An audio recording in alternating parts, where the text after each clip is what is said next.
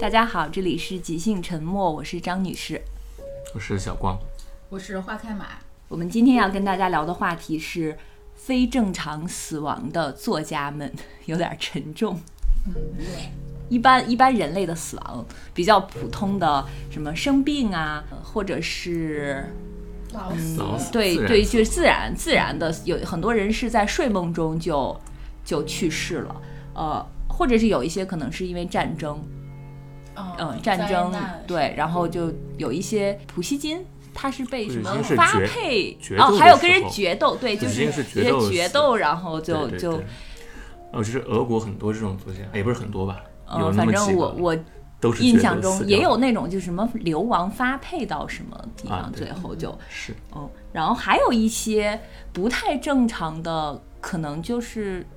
自杀了，嗯，对吧？自杀，日本作家特别多，自杀的，呃，其实中国也有，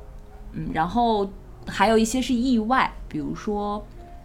向田邦子是飞机空难意，外嗯，然后还有那个加缪是车祸车祸，嗯，等等这些，嗯，那个谁，那个陆小曼她老公叫什么呢？徐志摩，嗯，徐徐志志摩摩也也是是另外对一个中国的作家，嗯，我们熟悉的好像自杀的比较多，但是有一些自杀的是因为以前的运动，对，他们自杀经常因为嗯政治原因投河啊什么的。对，像像老舍啊、傅雷啊对，嗯，还有一些像海子和顾城也是自杀。嗯，海子是卧轨，嗯我想想这个好惨还烈挺， 啊诗人自杀率特别高，对，还真是。就是除了孩子，还有那个什么戈麦是吧？就他们那一批的很多朦胧诗作家都是然后外国的作家自杀，我们第一反应就是日本吧，对，是。嗯。感觉日本人好像有自杀的传统一样。我觉得这是一个很有意思的研 究哎我。们那个过一会儿再说这个话题。对，我跟花开马最近好像去，真的我们俩去查了一下，呃，像自杀的作家有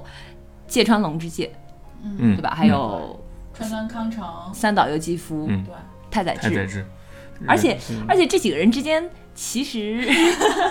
有着他们各种恩怨情。万对千对丝万缕的联系各种恩怨情仇一直是文学爱好者津津乐道的八事。卦。嗯，另外一个很有名的女作家向田邦子，花开马最喜欢的，对我非常非常喜欢向田邦子，呃，她有一本那个《隔壁女子》，我当时看的时候觉得哇，怎么写？就有人怎么能把就是日常中那种关系，竟然能写的那么好，那么细致？她是在台湾对，对空难是吗？嗯对是，哦说那是个她去台湾采风的时候，三亿空难是吧？那对个，还是台湾境内的那个航班，嗯哦嗯，哎就是台谁也湾的没没飞多多远嘛，那个对那个八飞几机，年是吧？是八几年。嗯三还是八几啊？然后亚洲以外的作家，我能马上想到的是海明威，对，小海明汪威还有是谁？还有弗吉尼亚沃尔夫啊，哦，对，像他是这样抑郁症是吗？他也是哦自杀，他他也是是投河而自死。杀她是嗯，他是她自杀了好几是海次里，吧？对对对，他也是自杀了一次吗？哦和他是自杀了，应该有两三次前后，但前两次都没有成功，就跟那个太宰治差不多。太宰治应该是自杀了四五 次吧，五次好五像。次啊，最后一芥次川终于龙之 成介也功。是，就自杀了几就是我看他那个介绍，就是谁谁谁，呃，太宰治哪年跟什么情人殉对情，对对对对，投投河，结果被人救起，然后又什嗯么上吊，结果又被人救起。结果情人都死了，他活下来了。昨天跟昨天跟张女士还在说，就是日本作家在自杀的时候，特别愿意带上他们的相好一起，对，芥川龙之介好像也是，就是你查的那个。就嗯觉得还要拖一垫被 子。最近有一本书《美与爆裂：三岛由纪夫传》，呃，我更喜欢它的台版名字是三岛由纪夫的《生和死》。嗯，哦，嗯，最初是先出了台版，然后今简体版是今年刚最近刚刚最近出刚版的。嗯，就是提到三岛由纪夫，我们就不得不提太宰治， 嗯，就不得不提川端康 成、嗯还有更早的芥川川，，呃，大江健三郎不是对吧？他是还活着吗？他应该去世了吧？但他嗯他不是自杀，他不是自杀，应该啊哦对对对，我印象中他是三几年出生的吧？他好像更早，因为他好像他是不是日本第一个拿日诺贝尔文学奖？他是第一个吗？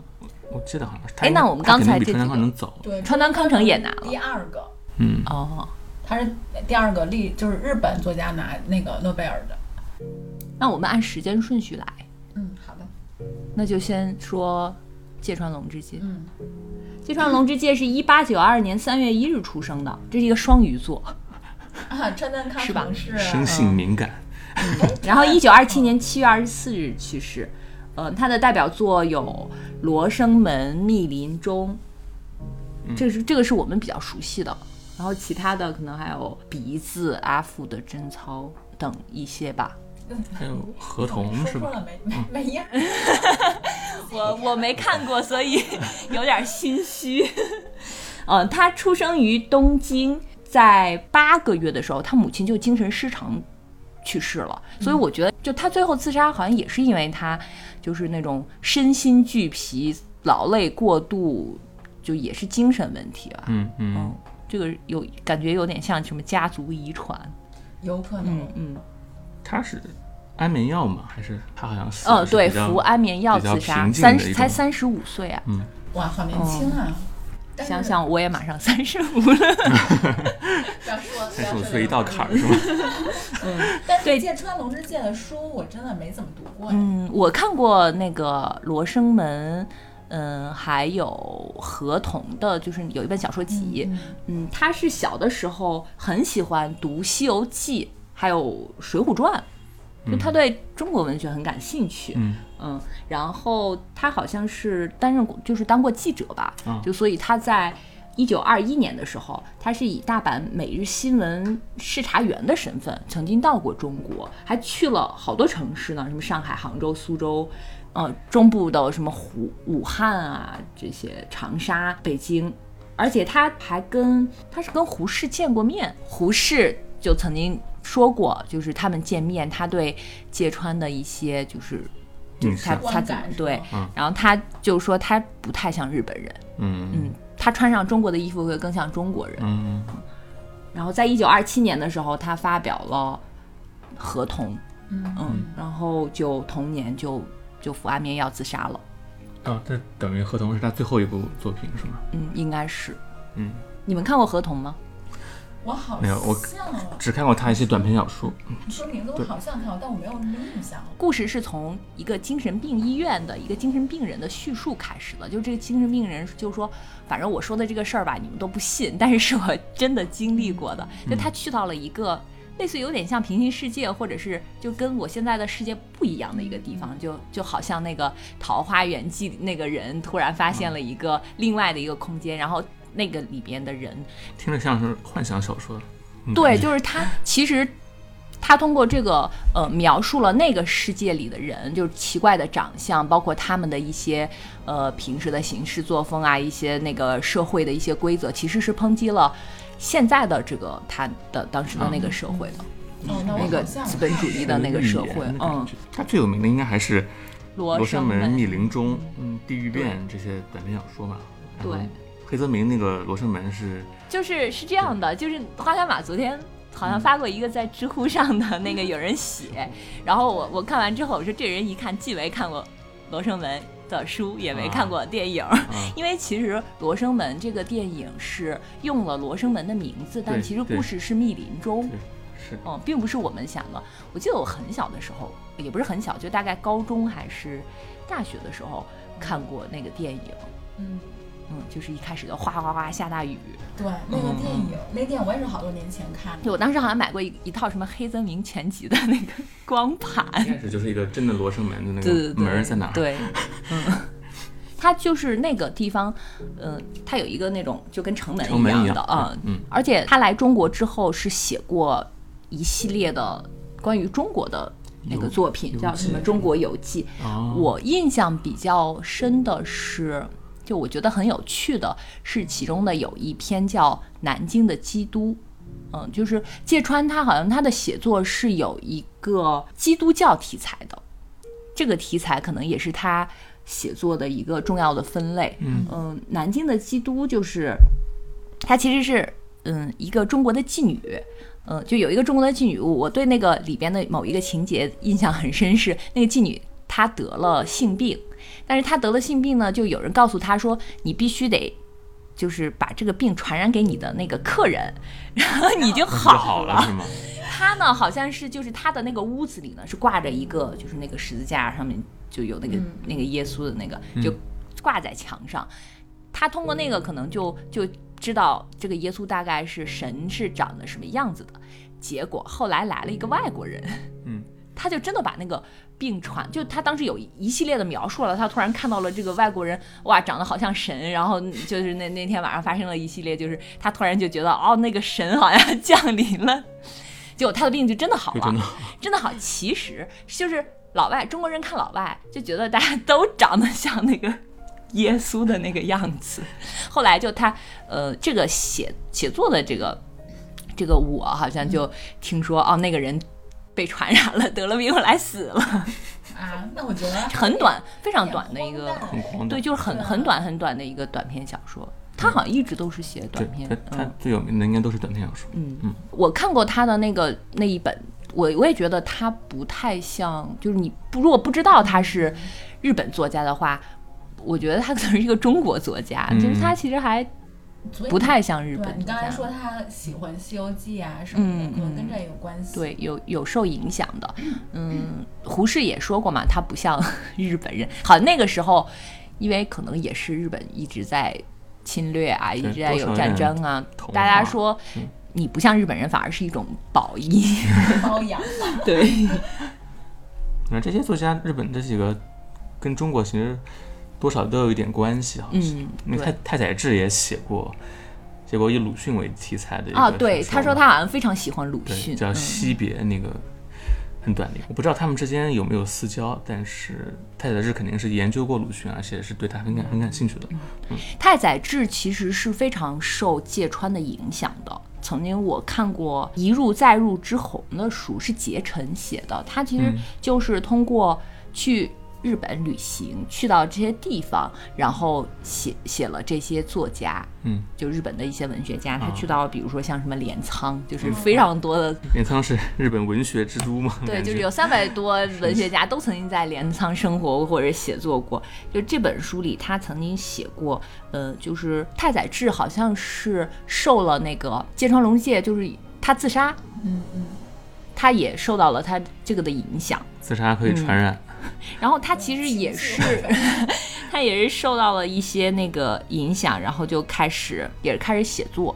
我觉得他们这几个人自杀，跟他们，因为他们其实，在文学上互相的那个介入还挺深的。嗯，对互相看不起，而且嗯、对就是三岛跟芥川啊，不是芥川，跟芥太川太宰康是太宰治是吧？他嗯太宰俩治关系好像对一直不好。太宰治是，就他一共也是，刚才我们说自杀了。好几次，五次，嗯就是第一次是，就是因为他的那个呃文学启蒙吧，叫芥川龙之介自杀，嗯，就他感觉非常震撼，嗯， 然后他就情绪、可能就是有一种那种就是情绪上感觉有一些波动，所以他就就第一次自杀那，他第一次自杀相当于是说没有自己成功心中的偶像，对对对就坍塌了那种感觉嘛，觉得就没有经太得住了他。要追随自己的偶像而去，他们怎么看待自杀这个事情，我不知道。也许不是坍塌，他也许觉得就是是一个就是榜想样吧，就是他是自杀的，我要自。哦 然后他第二次自杀就是在镰仓，嗯嗯，就是而且这次就是好像还挺有名，上了报纸。 就他还把这个写到了《人间失格》里边去，嗯，他的自杀。然后第三次自杀就是已经是二十六岁了，嗯，就他当时自杀是可能是因为他生活上就是现实原因，比如找不着工作或者是什么写作不顺这种的，嗯，然后二十八岁之后他又自杀了一次，当时好像是他结结过一次婚，嗯，第一任妻子，但是后来那个就离婚了。那个他的那一任妻子好像还到了中国，一直在中国生活，就最后死在了中国。嗯，之后他就就是跟他那个后来的那个妻子，叫叫美之子，嗯嗯，然后最后一次自杀是成功了，三十九岁。嗯，哦，但是最后你最后一次自杀是跟他的情人是吧？嗯，也不是他的妻子，不是他妻子，他嗯最后、他其实是，就是他最后死死了之后，给他的妻子留了遗书，说。我最爱的是你，跟自己的情人自杀， 对， 跟他妻子说最爱的是他，然后留遗书，这是什么操作？嗯，他那个情人还是他的粉丝，好像他我是感觉他的情人都是他的对粉都是丝，然后我前一阵看了一个粉电丝收影，割机，哎他其实长得挺帅的， 那有一个是跟他呃老婆的好朋友一起殉情，那个是谁？那是跟他老婆的好朋友一起分析，对哎呀，日本知作道家吗？对，还真不你知道在哪看到了？ 我昨天 查资料的时候看到的， 但我忘了是谁了。这我我也没有印象是跟他老婆的。哎，不是朋三友不是那个三岛由纪夫 吗？看有一没夫有是看有些不切是腹他嗯没有感情线？哦是 哦哦是，他们有点意 思一个没有感情的，嗯，我前一阵儿看了一个电影《人间失格》，太宰治和三个女人，哦哇， 就大概是这个啊那名个字新嗯吧。新片儿是吧？对，是那那个电影呢，好像导演其实他之前是一个有名的摄影师，嗯就他的作品就是那种色彩非常鲜艳的、嗯电影，跟那个他的摄影作品是一样的。你可以当做 他的摄影作品看，但是那电影反正就不太推荐。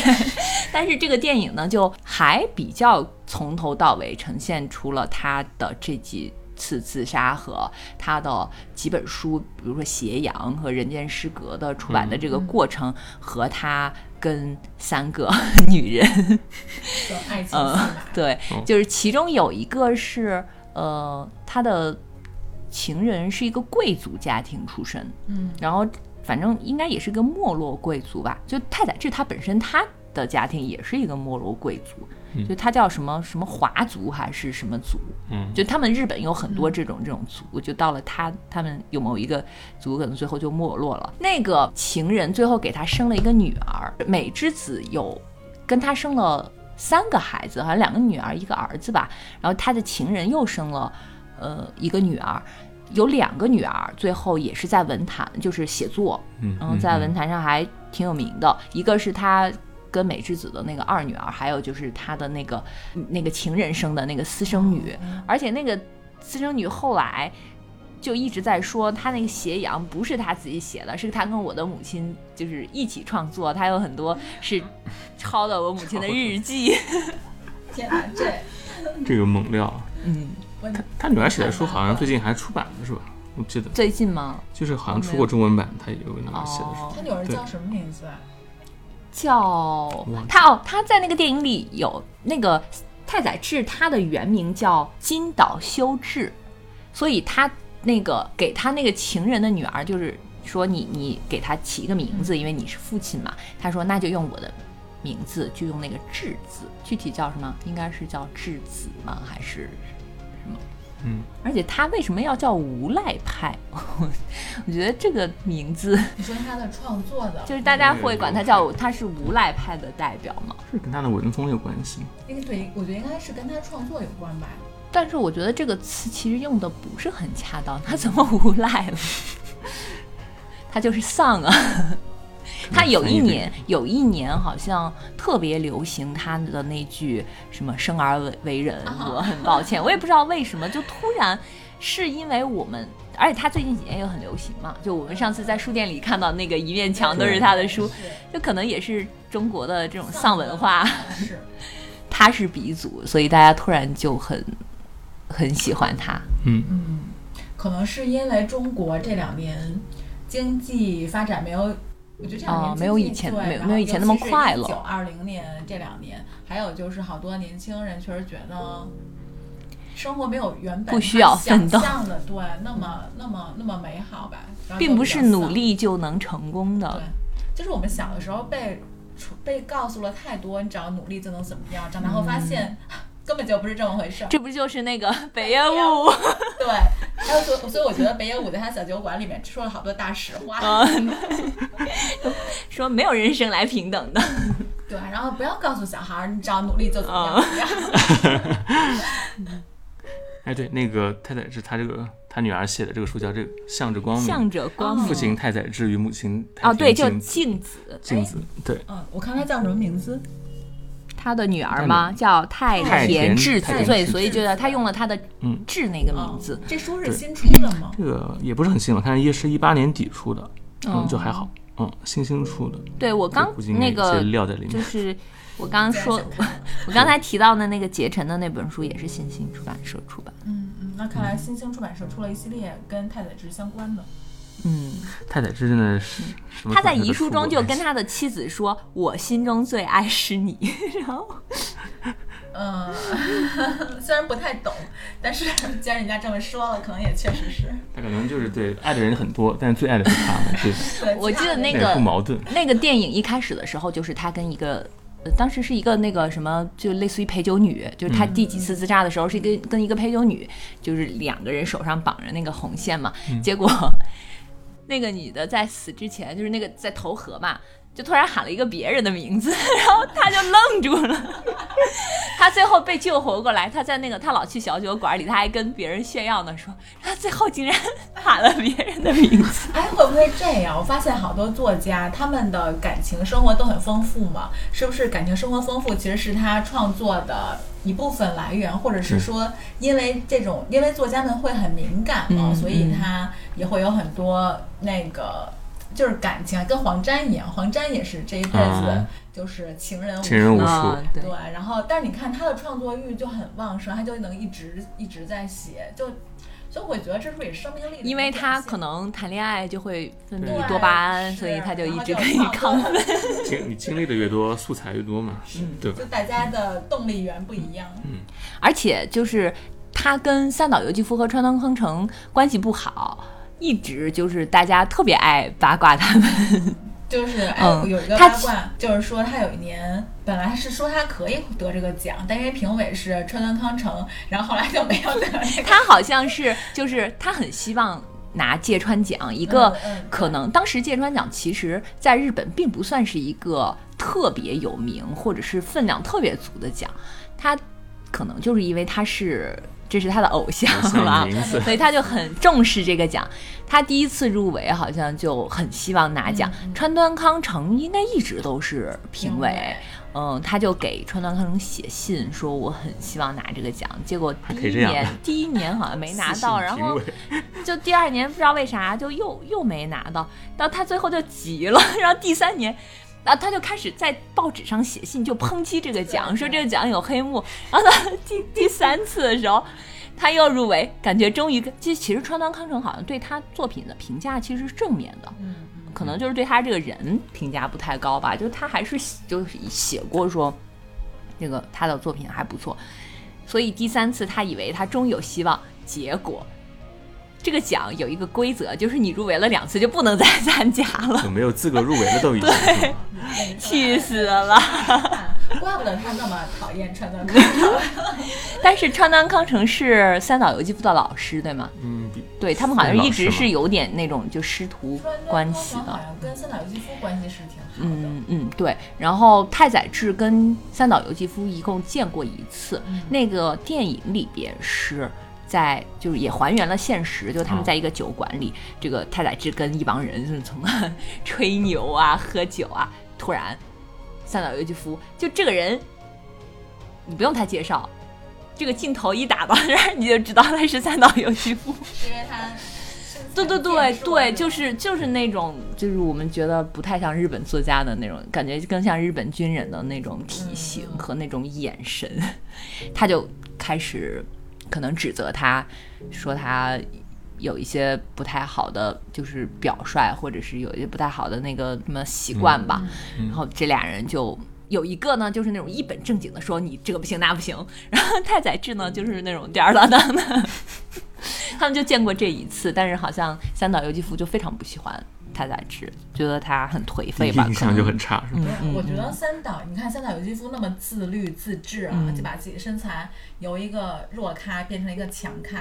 我觉得他肯定是看不上太宰嗯治这种，就是简直像个小混子，在他眼里啊，可能觉得他有他有点像小混子。嗯。我觉得川端康成跟三岛由纪夫关系好，是因为他们共同讨厌一个人， 敌人的敌人就是朋友是。朋友是。但据说当年那个， 不过后来他们俩关系好像也不对对太对，就是就是因为当年川端康成拿了诺贝尔文学奖，嗯但是三岛觉得那个奖应该他他拿，呃啊当，时是当嗯对时是因为川端康成是日本笔会的会长嗯应，该然是嗯后对笔会推荐了三个人，川端康成是第二个，他后面就是三岛由纪夫。就如果说哦不给川端康成的话，就要给三岛对由对纪夫。对，可能川端康成还是代表了文坛的一个当时日本文坛一个比较传统的一个力量吧。然后哦可能三岛觉得有点受他的压制，然后他听到这个诺贝尔奖颁奖的消息之后，他知道是川端康成，他就特别不爽，然后开着自己的那个跑车出去溜了一圈儿，就是还有跑他有车跑他有跑车，对对对，出去各种开啊吧。哦， 对，太宰治他是以鲁迅为主人公，到仙台实地采访对过那些对人，嗯，是的就是写以他留学经历写过一个小说叫《惜惜别别》，惜别，嗯，那他还真是比较喜也喜欢鲁迅。嗯，并鲁迅对这些日本作家印象都还有一些，啊是吗？是，毕竟在日本生活过那么长时间。我觉得那川端康成可能跟三岛由纪夫，还有像太宰，哦，尤其是跟太宰治跟那个芥川龙之介好像都不太一样。像川端康成的话，对你最近看他的书，你觉得怎么样？我最近不是在看他的《睡美人》吗？但嗯我发现，我我在看呃这本评论的时候，就看这本书在豆瓣上评论的时候，发现我在豆瓣上关注的一个友邻给他打的是五分，说这本书特别美。嗯然后我看的时候发现，这本书它确实写的是挺美的，就川端还是挺川端看成还是挺会，呃，就是他遣词造句什么，他还挺追求那种真的是极致的美。嗯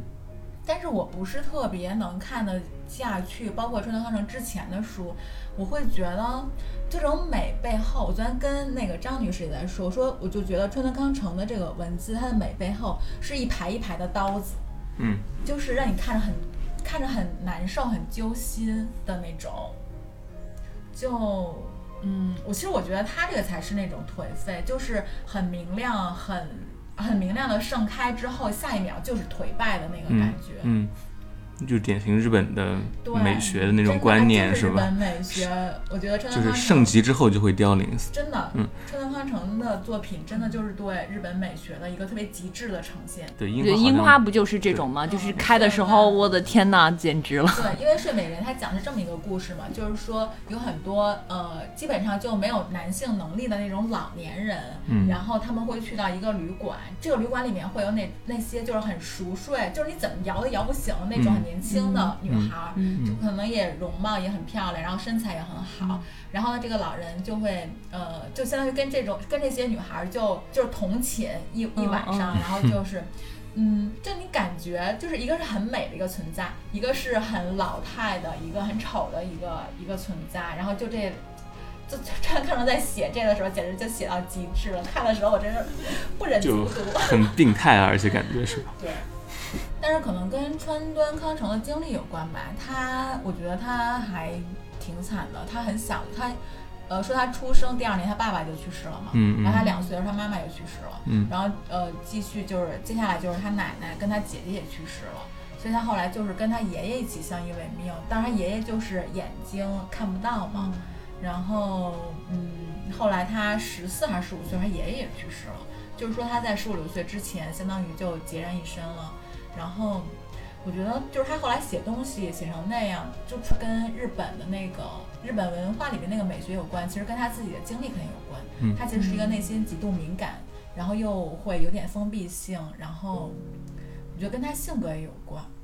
就这种可能没过几年就死去一个亲人的经历，会让他就是更更害怕失去，还是会让他不在乎这些？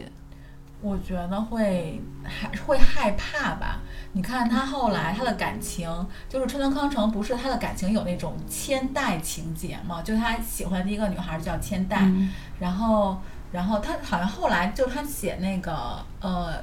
伊豆的舞女、嗯那个里面原型也是伊豆千代的一个嗯女孩，嗯对嗯啊对，就是感情也很不顺，就是因为他可能小的时候没有家庭吧，然后他又很后来很渴望有一个很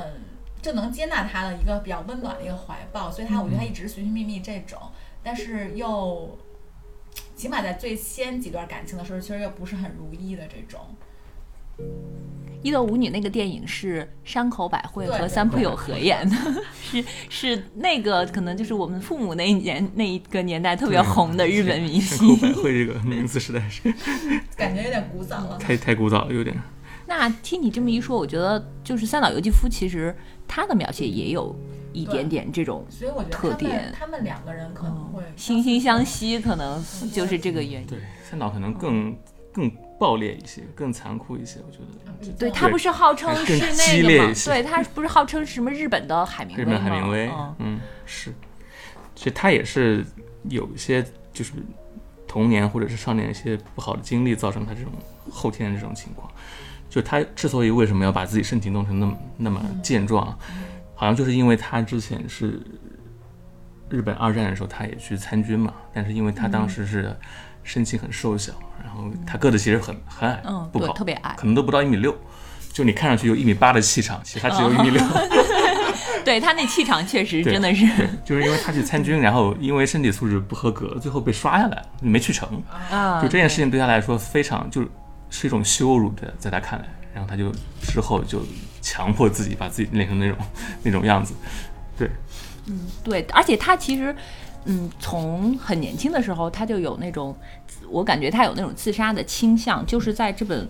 美与爆裂》的这本书里，其实他有写过，就当时好像日本都已经，呃，即将要战败了。嗯，然后美军好像在跟日军在有一个地方就是一直很焦灼，然后他们反正也知道这个战败是不可避免的吧。他曾经好像就在有一本书里就说：“我无比自在，平日的生活说不出的快活。据闻敌人就快要在 S 湾登陆，朝这里席卷而来，而我对死亡的渴求也比以前更加强烈而迫近。在这种状态下，我的确对人生充满希望。就他可能觉得死亡是一种升华，就有人说过太宰治的死，或者是他的那种颓废，其实是另外一种希望。嗯我觉得就这这样看来，他跟三岛由纪夫的还有一点相似，就他们在看待这个嗯，这个问题上。我觉得这好像确实是大家怎么看，或者是一个人，或者是一个民族怎么看待死亡的这件事儿。嗯，像中国人其实对死亡就还挺讳莫如深的那种。对对，然后我不知道是日本人和就是东亚的其他国家人是怎么样的，他们也是这样吗？比如说会很忌讳说“死”这个字啊，或者是会就死人用过的东西或者是什么的，就比较比较晦气啊，怎么样？中国是这样。中国是这样的，嗯，不知道日本或者是其他的亚洲国家，但是跟西方是完全不一样。比如说我们经常就有的时候我们会在嗯清明节啊、或者是什么，你要去去上坟嘛，上坟回来之后，当天你就不能再去别人家串门了。哦啊呃就是别人会忌讳、嗯对对对对，嗯，对，我觉得中国人对死的忌讳真的非常，但我觉得感觉日本人好像对待死亡跟中国人还是不太一样。就你看日本嗯人就是，我不太能理解的是为什么川端康成也会选择自杀，川端其他的那几个作家，嗯我倒是可以可以理解。嗯，我记得就是看过一个说三那个川端康成自杀，其实跟三岛也有一定关系，啊好像。哦，是这样的，就是三岛由纪夫，他是就刚才我们说了，他是那种非常极度自切律，腹那种。又把自己就是练成那样。哎，你看，就是我看昨天于适写一篇文章嘛，嗯就是说他呃每周有两天固定去练剑道跟拳击，嗯然后就把然后自己生活安排的井井有条。对他 啥他都会。的生活就对是剑道、骑马、对对对对什么就那个空手道还是什么之类的、都会。嗯，对，他是一九二五年出生，一九七零年去世的。嗯嗯，而且他还拍过电影，然后他有点当过演员，我为什么这些作家都去拍电影了？ 还给没给作家留活 路？嗯，他主要作品就是《金阁寺》，还有什么《鹿鸣馆》《丰饶之海》这让这些还。嗯，然后这本书就《美与爆裂》是三岛由纪夫最早最权威的一部传记。嗯嗯，是嗯别人写的他，就是也是试图解开作家死亡之谜的一本书。看来大家嗯其实还都挺好奇这些作家，而且这个作者为什么自杀，这本书的作者是一个英国人，哦嗯他是三岛由纪夫的好朋友，嗯、是英国的记者，叫亨利·斯科特·斯托克斯，嗯，而且这个人，我看他的介绍说他曾经采访过韩国总统金大中三十多次，哇，有那什么？好聊的？哎，那聊完之后呢，有没有写写一什么东西？哎，这个我没有没有查，就只是有一句他的介绍里边有有这么一句，就看来他其实是一直在亚洲对亚洲的这个、就是驻亚洲的记者，嗯，然后这本书里作者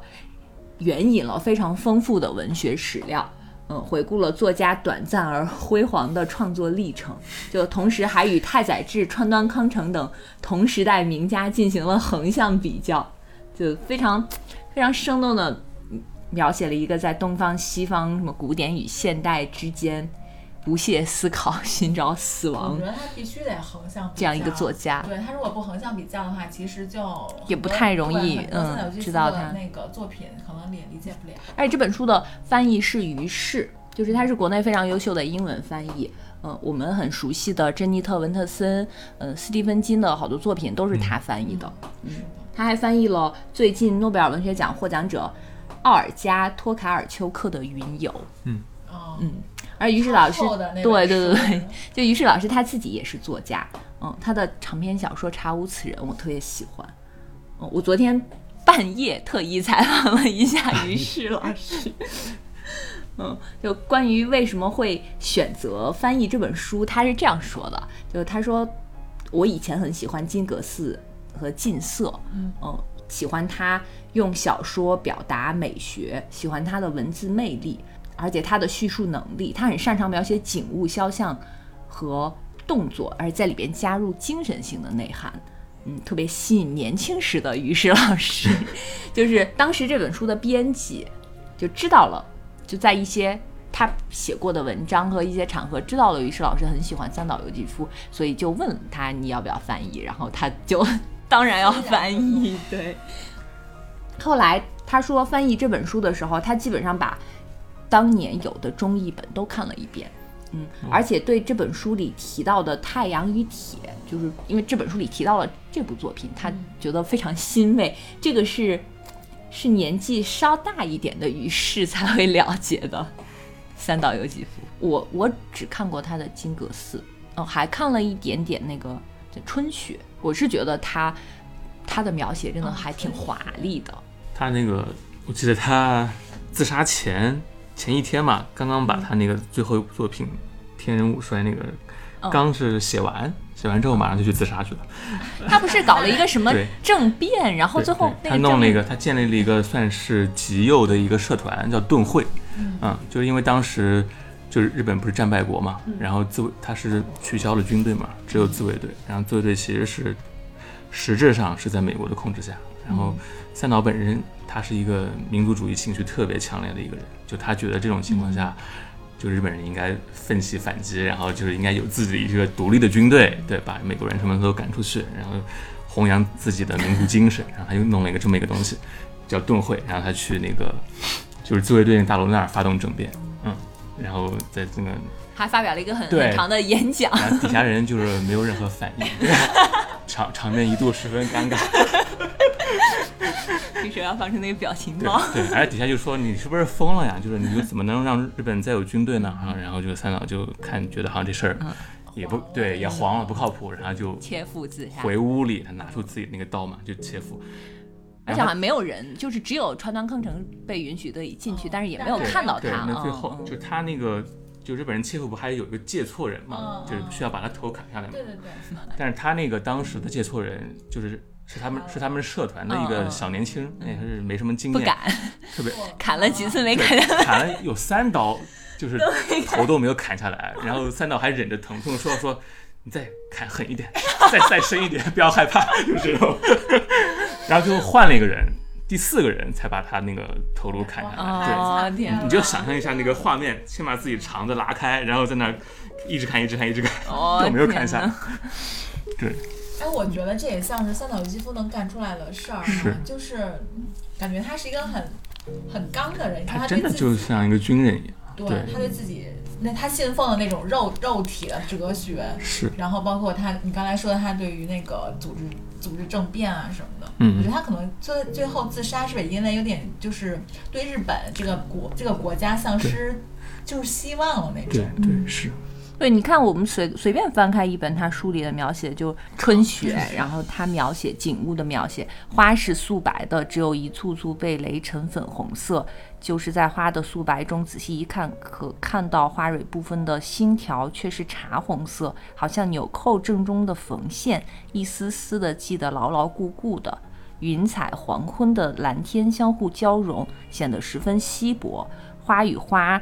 掺混成一片，划分天空的轮廓是模糊的，似乎融合在茫茫的暮色中，令人强烈的感到枝桠和树干的黑色愈发浓重了。就这种描写，好像在芥川龙之介的书里不太容易看到。对但是他的书里，可能你随便翻开一页，就会有大段的关于这种描写。所以说芥川不太像日本作家，可能也是这个原因嘛，就是他比较有点现实主义那种感觉，嗯白描剧组，对他其实是你一看他就是倾注了大量的那种感情，就而且他的感情是这种汹涌喷薄出来很的浓烈，的嗯，不是不像其他的作家这样就是平平淡淡的。文入其人，对啊，你看在在金阁寺这里边也有，五月是竹子正凋零的季节，竹叶呈现一片枯黄，风微微摇曳着竹梢。枯叶落在密密麻麻的竹丛中，可是竹子下部仿佛与风毫无关系似的，粗大的根节盘根错节地延伸到竹林的深处，平平静静的。这样我们好像眼前就已经眼前已经有了这个竹林的画面了。嗯，但就我自己的阅读趣味来说，我其实不是特别能读得下，就是就这种大段大段的那种渲染式的 哦描写。那全部都是对话、对白和哦故事。嗯嗯也也不是说要全部都是对话跟对白，就还是要怎么说呢？就是可能是我自己的一个阅读趣味吧，嗯，我会觉得太你是一个摩羯座，所以是这样的。不喜欢这种特别繁复的，嗯，是吗？对，我觉得太嗯确实就是太反复了。嗯而且我们提到三岛由纪夫，就不能不提到镰仓文学文学馆。嗯镰仓文学馆，呃，我二零一八年的时候去过一次，哦就是他在我们不是坐那个那种沿海的那个小、嗯小的那个小火车铁路啊，就其中有一站，嗯，就有镰仓文学馆，还有川端康成故居。但是非常那个鬼打墙的是，我拿着地图就显示这个故居就在这里，但是找不找不到到是吗嗯后来也没找到。没有找到，然后我就只去了镰仓文学馆。那个文学馆是一个西洋式的建筑，是建于一九三零年，就三岛由纪夫的《春雪》，就刚才我嗯读的那个《春雪》，就是这个别墅的原型。嗯啊，嗯，这个文学馆，因为这个小说呢，其实可能名名气就更大了一些。它里边有那种院子，你要你要经过一个很长的路，周围都是密林，然后经过一条很长的路进去，有一个石石拱门，感觉像石拱门，然后再进去，呃，才是它的院子。然后进门之后你，要你需要脱鞋嗯，就不能穿鞋，有有几层吧，好像地下也有。它每一间其实很小，但是它那个别墅其实还挺大的，就是地上地下，然后里边全部都是在镰仓生活过或者是居住过的这些作作家家，嗯，还有他们的一些什么手稿啊，一些什么哦作品啊，啊，我们说一下向田邦子 吧。好呀，哎你们好呀，你们不喜欢向田？你看你们我我只看过我没他看过，我只对看过他的唯一的长篇小小说《阿轰》，哦，阿嗯轰，他是那个小说，其实也是一八年、一九年刚刚出版的，嗯、是他好像是唯一的一篇长篇小说，但其实也很薄，是两个家庭，这两个家庭的男主人呢是好朋友，其中一个就属于那种神眷顾的人，就是他的长得又很帅，事业托那个战争的福，他又就可能它是一个类似于生产军需用品的一个工厂，就是他是这个工厂的呃老板，就非常受人喜欢的一个一个人，然后可能也会有一些情人什么的。然后另外一个他的好朋友呢，就是一个非常普通的一个小职员，但是他的老婆长得又漂亮，然后人又好，所以这个非常帅的这个人呢就很喜欢他老婆，但是他们之间的关系就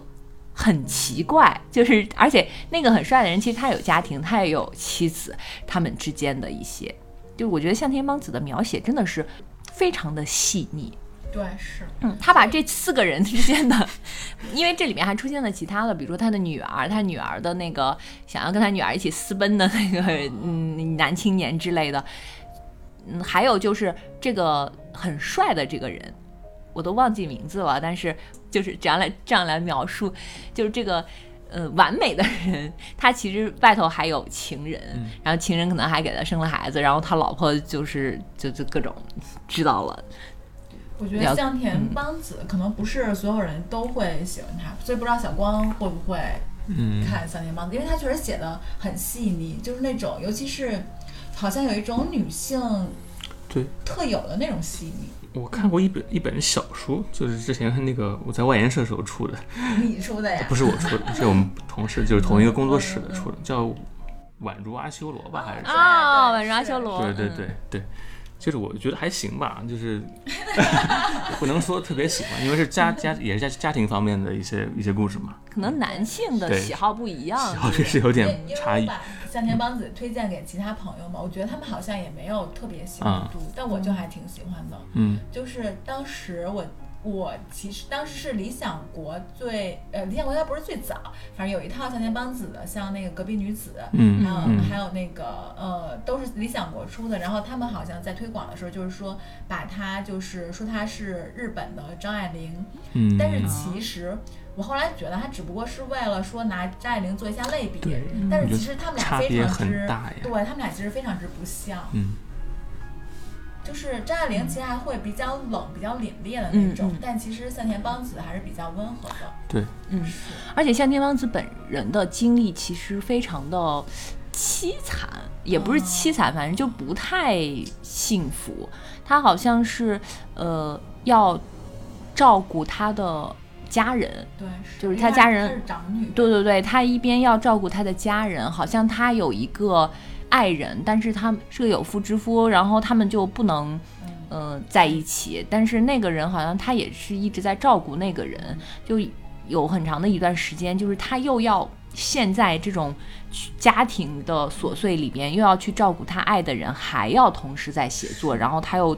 他的那个好像产出量又很高，她嗯，向田邦子她爸爸好像也出轨，就是有另外一个家庭。嗯然后向田邦子她的恋人是那个有妇之夫，其实是她死了之后，她妹妹看她日记的时候才发现的，嗯嗯，就是他，她其实是一个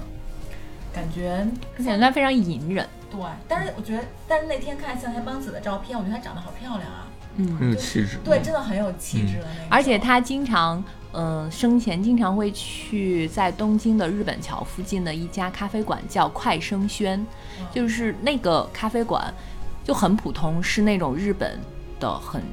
很传统的那种老式的，就一下开了好几十年、好几百年那种咖啡馆，里边都是老主顾，就早晨那些头发花白但是穿着非常体面的阿姨们，嗯、去菜市场买菜，买完菜进来坐着喝一杯咖啡，然后看一看当天的报纸，就都是这种老爷爷老奶奶。呃，真我好对 我有一次呃特意就是我当时是在东京，是住在那个咖啡馆的隔壁，就很巧是住在那个隔壁。我知道了这个之后，就马上就去了，就找了一个早晨。进去之后，它还是那种就很古老的红色的皮质的沙发，嗯、然后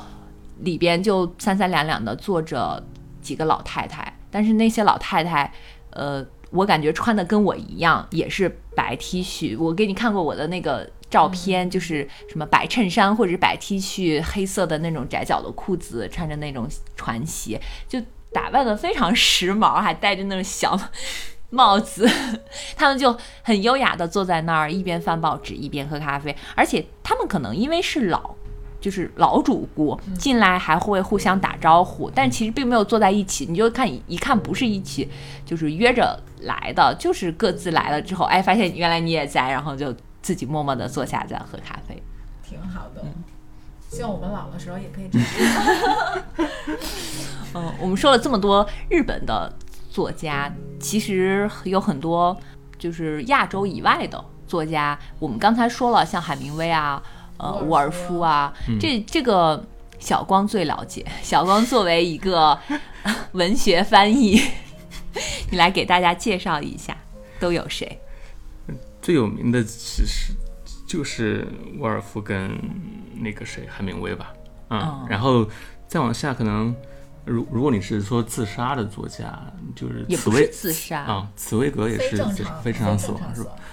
茨威格算是，啊也茨很威格也是哎，吗？茨威格是怎么死的呀？嗯，茨威格当时因为他是犹太人嘛，嗯，然后当时就是二战的时候，他是也是一个逃亡的经历，嗯，他是当时应该是去了巴西还是哪里，跟他的第二任情人，你看看这些 作家，对对对，基本上就大是 家的感情跑生了跑出去啊，或者自杀什么都得拖家带口，或者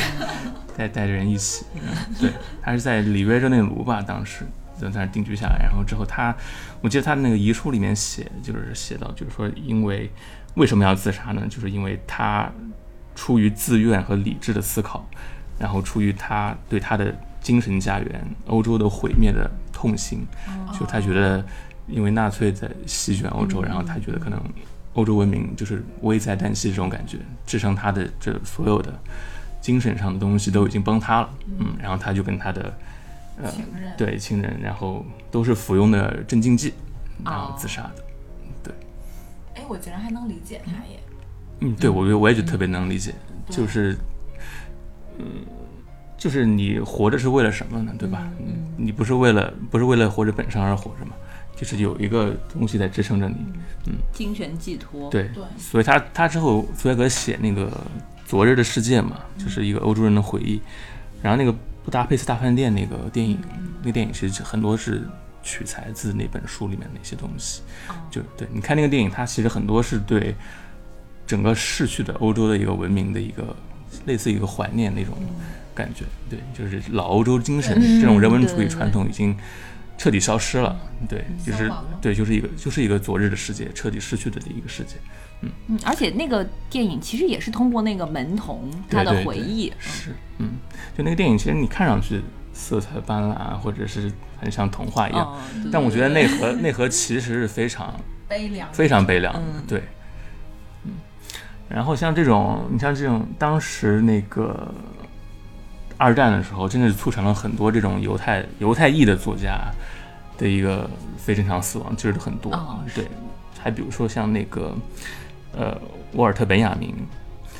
一个很有名的一个呃西方马克思主义思想家吧，嗯，他写的那些什么巴黎拱廊计划啊，什么单向街啊，对，单向街书店就是从他这个书名得来的。嗯，那他当他当时也是，他是也是犹太人嘛，嗯，然后因为他当时是在法国，然后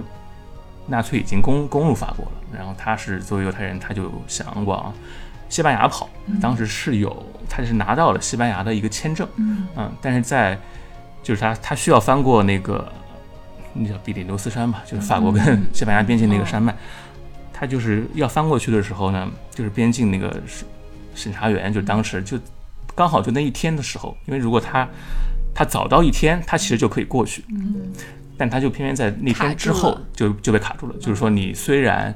你有签证，嗯但是你没有国籍，就是你没有西班牙国籍，我们是不能让你进去的。然后就这种情况下怎么办呢？他就他只能再回到法国，但当时法国已经被纳粹占占领领了，就他想，就是我回去反正肯定也是死，嗯对。然后他自己本身的性格也是非常刚非常，他他其实不是刚烈，他是非常敏感，非常脆弱，哦对，就是他是巨蟹座吗？还是什么座？忘 了，好好像是水水象星座，还是嗯巨蟹座不就跟你是一样吗？对对对，就是有他是有一点懦弱的那种性格，嗯，然后他当时就是在那个旅馆那儿，呃，就服他也是服下了镇静镇静剂还是还是什么，还是哦是吗啡，说说是吗啡，服下大量吗啡之后，然后他就就结束了自己的生命，你看东西方的人死的方法都不一样，嗯，对，人家高级，人人家家还用吗啡。 外外那个欧洲人喜欢用药物，感觉 对 嗯对，感觉好像就没有那么激烈啊，就不像。切腹但是川东汤城市开煤气也还啊好，啊，还也还也还可可以，以，这个这个死法还可以。什么话呀？死法也非常多种，哪一种最体面？有人研究过的是它吧？是口口含煤气 是吧？嗯好然后像把是，煤反气正管是开煤气，就是煤气用那管个插的放管嘴里子这 种，哎，但当时看渡边淳一他就说嘛，他就说他研究了很多种自杀的死法之后，发现就煤气。中毒是让人死的稍微体面一点，是因为因为煤气它不是你进入你的血液里面，哦然后会让你死后比脸较颊平有点红润，哦，就不像如果你用其他的方式死自就很狰狞， 对、嗯两个小时之后你的尸体就发黑了，哦，就没有美感了。海明威是吞海明枪威，大家都知是道吧，对，大家是是嗯吞海明枪。威真的太刚了吧？嗯，哎，你们不觉因得为当所时有的这些嗯那个自杀的人就分两两类？一类就是像海明威和三岛由纪夫这种特别刚的，特别一类就是那种超级敏感的。对反而像我们这种平庸的人是不配自杀。是，就超级敏感的，他可能是用一种非常温和的方式啊，嗯吃药啊、煤气啊这种。对，你像海明威这种，就直接他是但吞枪的，他是吞枪，嗯但也有说法，就是好像他的遗孀说，其实他不是自杀，就他遗孀一直坚持说他没有，就不是故意把枪放嘴里的，说是枪走火。那为什么要玩枪？ 那玩玩枪其实很正常嘛，他可能没事儿干就在家摆弄一下自己猎枪什么的。对呀、对，啊是，那那就是个问题了。嗯，他当时就是海明威，因为也是他之前是应该是有抑郁症吧，还是什么之类的啊，也是心理疾病。然后他接受过那个电击疗法，哦，然后这个疗法是对他的脑部有损很伤吧很大的损伤，然后导致他的很大一部分记忆都失去了。嗯，然后他就非常非常绝望嘛，因为他就是治疗完之后，他说他这个医生他根本就不知道记忆这种东西对我这么一个作家来说意味着什么，对他就是我就是我一生的财富，对啊，就是没有他我就没有办法再成为一个写作的作家了。然后我觉得这个可能是他最后自杀的一个非常关键的一个点，嗯，我觉得真嗯的这可能是让他最接受不了的一件事儿，嗯就对于一个是作家来说，相当于你嗯你你没办法继续写作了。对对，哎，他其实后期作品几部作品也不是特别成功嘛，所以他可能也是比较当时整个心境都比较颓废的状态，嗯，再加上这么一个事情，伍尔夫的话，也伍是尔抑夫郁也是有点抑抑郁的，他那种完全就是抑郁症，嗯对，好像很当严年重。是嗯，就是关于电击疗法，我最近刚刚看的那本《重生三部曲》，就是那个小哦说，嗯，超厚的那种。那个八更百页，对， 你最近都在看这种大部头的书嘛？还有那个什么《渺小一生嗯， 哎呀，重怎么回事》 《？重生三部曲》都是这么 好。我昨天刚看完，啊，你确切地你已经说把那么是厚那本书看完了，嗯，就有关于这个电击疗法，就当时这个小说的背景是一战，一战期间，那个时候的英国呢是呃，因为战争嘛，普遍的观念就是作为男性一定要勇敢。呃嗯，一定要不惧怕战争。所以那些就是呃性格温和的或者是懦弱的人，就会被认为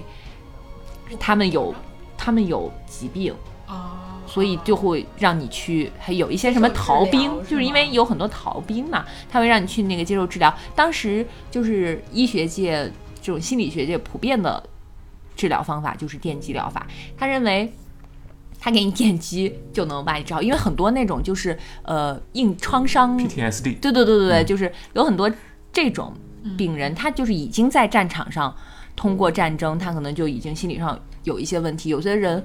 完全说不出话，有的人就口吃很严重。嗯，通过有一些医生可能洋洋得意地说：“你看，我通过电击给他治好了，就强迫他，你叫马上要说，必须要说，就就就这样。”但其中有一个医生，他的观点就比较超前，嗯，就更像现代这种心理学的，他会跟你通过谈话，嗯心理让你让你把心理你嗯干预经历过的事情说出来，并让你就是跟怎么样很好的跟你的恐惧来相处，嗯就是现代心理学吧，就更接近于，但是在那个时候这不是主流，但是电击就是主流。 对，你觉得海明威是不是？跟前一阵儿那个主流治疗网瘾少年似的， 是。 啊那对那对对我们太落后了，咱 就是挺落后的呀。人家一战的时候就咱人家一战用电击，咱们都二十一世纪还在用电击。啊还在用那个治疗网瘾少女，问题是太可怕了。后遗症好多，好好强啊，这个东西。嗯，嗯，我觉得战争对于人的消耗是一生的，对对，他就是他的不可逆的摧毁真的是嗯太恐怖了。我觉得它对人精，尤其是精神上的摧毁。嗯当时看那个，哎，那个电影。就用纪录片拍的那个，你记着吗？就是当他们还年轻时那个，他就就是关于什么？他就就是拍一战的，嗯哦哦哦，嗯我想起来当了，他们还年他是用了那个对对对后期那个技术对对是吧？就当用当时那个、那嗯，个、那个那对，个，我想起来了。然后你就你就看那些想他们那些人进上战场的时候，好像就去有点像去参加个 party，因为毕竟大家都想嘛，嗯然后就笑就很很开心那个笑着。嗯，然后从战场下来的时候，他们有的时候换完衣服、洗完衣服啊什么的也挺开心的。然后我当时当我看的时候，就觉得很，就是其实战争是一件很残酷、很残忍的一个事儿，而且有的时候对你的就是当时看那个约翰约翰伯格的时候，他就他不是写嘛，他就说其实经历过战争的人肯定是会不一样那种。嗯但你看他他那影像里面，就是我觉得我觉得那个导演他可能是故意就记录成这个样子的，就是真是天真无邪的少年的嗯笑，在战争里面，你会觉得这两相一对比，觉得哇更残酷了。沃尔夫是跳河了吗？对，包括他他准确的说不是跳河，他是走到河里，因为他他是把那个衣服里面都塞满了石头，哦，然后他慢慢的走进去，然后就自己沉下去的那种。但他沃尔夫也自杀了好几次嘛，对他也是自杀了有可能有三四次吧，前前面几次都没有成功。看来自杀也是个技术活儿。对啊，嗯就是哪种自杀方式是最最高效的呢？最快让你致死的？我觉得可能还是服用氰服氰药嗯化氰化钾这种氰化物，应该是最快的。但如果你被发现了，给你洗胃很难受不，那个就特别快，那个就几秒钟时间。啊？是吗？对，氰化物是非常快。那能个买了不起到吗？你你想啥呢？这是处方药。 你们看过那个《时时刻刻》的电影吗？没有哎， The 我 The 我 Hours 没看那个过。嗯就是说的沃尔夫的那个事情是。是，尼克基德曼演弗吉尼亚·沃尔夫，然后还有那个他是意识嗯流，对不对？对，他是我有点儿是的看不来。这个我觉得还挺好看 的。非常好看，我觉得这哦这个电影真的是，我觉得它结构特别精巧。是，嗯，因为它是三个女人对嘛，对，不同对时空的对事情是，嗯，就是它全都是平行剪辑，但是都能把是因为一本书，然后把这三个女人都串起来。就是他的意识流其实算能看得下去的，就是伍尔夫的意识流，就是那个达洛维夫人啊，然后什么到灯塔去这种，哦，到灯塔去，我还挺喜欢沃尔夫的。嗯，就比乔伊斯那种，我觉得乔伊斯真的太太难懂了。哎，但是，嗯，可能是咱阅读能力有限吧。乔伊斯我看不懂，是，所以说我也看不懂，太太太难懂。但一般你说到意识流，西方基本上就是乔伊斯、沃尔夫，再加个普鲁斯特嘛，对，就是这三个人差不多。普鲁斯特感觉还稍微好一些， 《追忆似水年华》是吗？嗯。但我觉得乔伊斯是真的看不懂，就我觉得对待自杀这件事情，就今天我们说了，可能除了向田邦子，还有一些就是就车祸意外，加那缪种加缪是车祸，就意外的这种，对大部分好像都是自杀，嗯而且对待自杀，中西方还差异挺大的。你像我们中国人好像。比较喜欢追求长生不 老，记得吧？要么，对吧？是从是从秦始皇那时候就就派徐福带什么童男童女去日本，就炼丹的炼丹，修仙的修就特别仙，怕死。嗯，就特别怕死，然后就想一直一直长生不老，一直活下去。就是我们自己用词也很讲究，不能说“死”这个字，要说什么走了、没了，啊、是。对吧？嗯，你像中国有句老话叫“好死不如赖活着”，对对对对就是。所以自杀的作家里面，真的好像除了老舍，傅雷，哦，对，傅雷，嗯感觉都是那孩种很孩子、孩子那种很无成纯粹，就精神世界很嗯纯粹的嗯这些人。像其他人真的还艰难的活着，但是西方好像对于呃死，他们认为可能，我觉得也是因为他们的基督教的原因吧，可能是就他们去世是去去天堂，嗯，就反而他们觉得在人间是受苦的，然后去了天堂，就你在人间忍受这一切的呃苦难，然后你去了天堂就可以变得就不用忍受这些苦难了。所以他们，你看他们的那个经常会有很多墓地，其实就是公园，对，就大家可能会在那个里边坐着对，然后也就跑来跑去的那种的。但是我们真的是墓地就是墓地，而且我们嗯的墓地经常塑造成一种很肃杀，对对对然后，而且是觉得不定有冲突有晦气，你不能呃随便去，或者是你去了之后又不能，就刚刚我们说的不能去别人家串门儿之类的这种。而且我们呃在过年过节不是要去呃那个。上坟的时候，你不会有会有带很多那些贡祭祀品的东西吗？嗯就是你要先给放在这里，让他们让祖先先吃，吃完之后你再吃，好像就会去掉你的什么疾病啊之类的这 种。嗯你你懂 你们没有经历过吗？这个没有？我们家那边经常就是烧纸，就是对我觉得特别不好，就是一种 烧呃陋习。是要烧纸，但是你不带什么水果啊要什么？带的，但我们带完之后就放在那儿不会吃。不，我们要带回来要自己吃掉。哦，这个我们没有，哦嗯，我们就放那儿，我们也是对放那儿，就不会自己吃。那你们就就放在那儿任由它哎，对，就任由它腐烂啊、风化啊什么或的。者被别人谁饿了怎么？ 对对对，是那你们每山个东各个人地哦还方挺节对省的。各个地方还不一样吧？风俗不一样嘛。嗯，然后我记得日本的另外一个小说家渡边淳一，他写过一个小说叫《无影灯》。嗯嗯嗯，虽然渡边淳一最有名的小说不是这个，就他最有名的是叫什么嗯，嗯，，失乐园《失乐失乐园》？园对，嗯，但是我其实最喜欢的还是《无影灯》这个这个小说里边，就是有一个医院的医生，他是私立医院的医生，但他是从大学的医院来的。就大家不是很能理解，你在大学是教授，然后你又教课，然后又那个从医，可能相对社会地位会更高一些，但是你只是在一个小的私人医院里，大家不知道为什么，嗯他来了之后有很多很怪异的举动，比如说他会经常值夜班的时候跑出去喝酒，就他会永远都是那种是满身酒气。而且他会跟不同的女人上床， 就到了那种就是放荡不不羁。挑的那种 地步，就是因为他可能本身自己的外形又很好，然后又是医生嘛，就他跟护士也也很好，就是他跟其中的一个护士，呃，那个应该是他固定的情人，呃就是他这个医生是单身，就他跟这个护士，这个护士就是。呃，可能时间最长，就经常会去他家里帮他收拾屋子什么的。然后他跟女明星，就是来找他看病的女明星也上床，然后跟院长 夫人然后那个结果到最后，她就女护这个护士就怀孕了，嗯然后她就春节过年的时候，她就带这个呃护士他们一起去她的老家北海道去过节，然后她又去看望了她的母亲和姐姐，然后她就在北海道的一个湖里边自杀了。嗯他是好像也是沉到了那个，呃，坐了一个船嗯，他划了一艘船，然后沉到了湖底。他在船上就留下了遗书，其中有一封遗书就是留给他的这个这个亲人，就这个护士的。他说他在来这个医院之前查出他患了绝症，他说因为医生的理智呢就是告诉他这个病其实是治不好的，嗯但是呢，他说不知道为什么，就是我们其实医生他对这个生死就看得很明白，但是呢，他就潜意识里很希望能在这个世上，他可能还是不想死，就留下他的后代，所以他会跟来解释。觉得留下后代这个事情这么重 要，然后他说，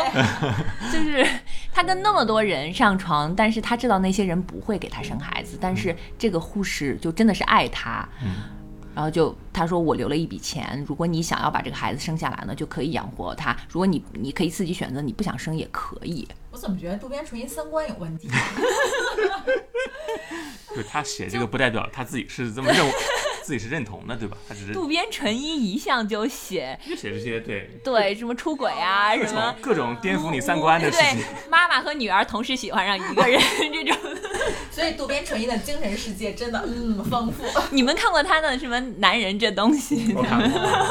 就小时候当小黄小黄书看的那种。温锤还真是读温锤的书，是不是很多男男生跟女生的性启蒙是读物？对我我我真觉得是，他是确实， 嗯，他自己本身就是医生，啊，所以他结果他最后对得了是什么癌？前列腺癌，哎，就类似于这种 啊，这种癌 症。 跟他医生，大家是不是医生也没关系？得癌症没就他在《无影灯》这个小说里，就是最后前边都是描写这个医生，嗯、就 大家看上去，那种就大家看上去，其实他不太像一个很标准的医生，就他对什么都无所谓。然后这个医院里出现了类似于那种什么小混混，大家都被被进来了，然后对那个护士都很很不友好，然后。就是满头是血，结果他看了看，嗯，就说啊，他不是这么吵嘛，你就晾在他这儿， 他妈妈那个他流血流多了，他没有力气了，他就不吵了， 然后最后还被这个病人投诉，然后最后才理解他为什么会这样，就。好像里面还有一些对话，那个女明星说啊，医生你喝这么多酒，但是你一点都不醉，你怎么回事？他说哦，那个这个酒都被细菌喝掉了，就是被什么病毒喝掉了。 所以他其实想表现的是说，当一个人知道自己死期将近的时候的一个状态啊嘛。嗯，我自己理解的是，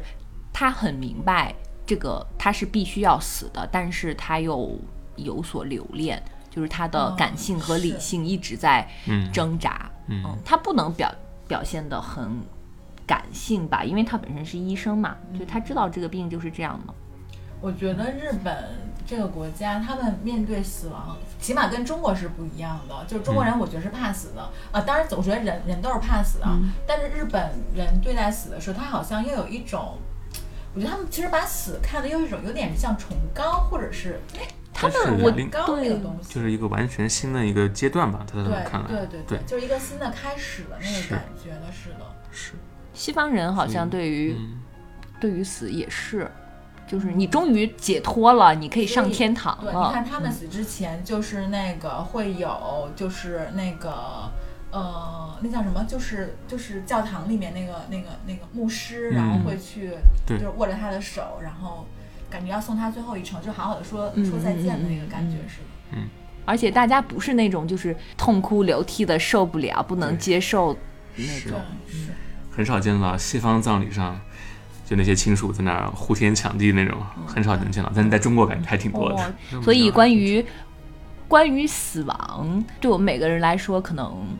就是特别是我们这个年龄段，不太经常会考虑到这个问题。但是，一旦你跟文学或者艺术结合的时候，你就会觉得可研究的还挺多的。我们之前定这个。话题的时候，大家还觉得哎这个话题好， 但是当我们开始各自做功课的时候，发现天哪，这是个大坑。对，好难找，好就好难聊啊。嗯，对对，就是非常多，因为艺术家，呃，不光是作家，就是文学家、艺术家，他其实跟普通人是有一点点区别的。你必须要求他敏感，他才能有更好的创作。嗯嗯所以就更容易，好像会这种事情会发生在他们身上。就是一个人跟这个世界说再见的方式，其实怎么说呢？就是就是这个人他最后是以什么样的姿态真跟这个世界说再见，我觉得都 OK 都没问题，就是只要是他自己的选择就就可以。所以就是我一直都觉得自杀呀、什么，其实我会还挺尊重这些自杀的人的。我觉得就是当一个人他有勇气去决断自己的生命的时候，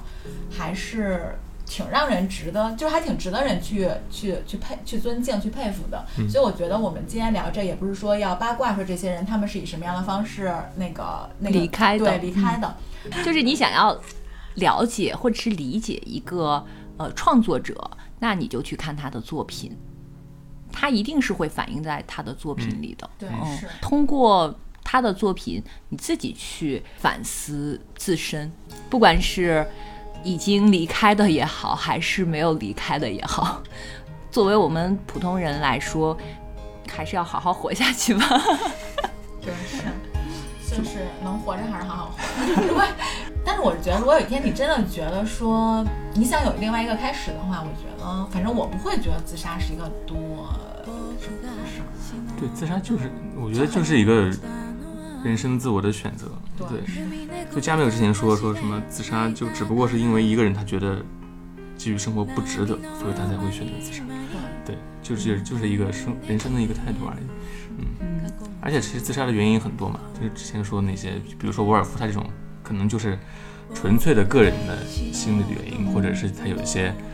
比如说抑郁症之类的疾病的原因啊、嗯然后但是像像本雅明啊，或者像茨威格，他是有一个时代的背景在，嗯他是有对一些像老舍或者是傅雷也对是一个时代背景在里所以我边。就觉得不要就是妄自去揣度别人为什么要自杀，或者说啊你你嗯为什么就是能活，就是你为什么不活着一定要去死？我觉得千万不要说这么是轻易的说这种话。是的，因为你并不是他，你没有办法百分之百理解他，嗯对，所以错过的就错过了，相逢的人会再相逢。那我们今天就结束吧，好的，好，拜拜拜拜。拜。 「けれど」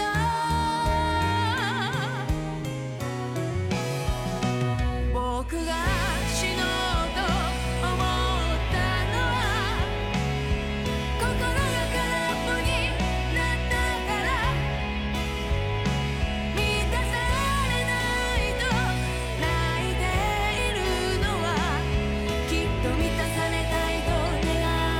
から」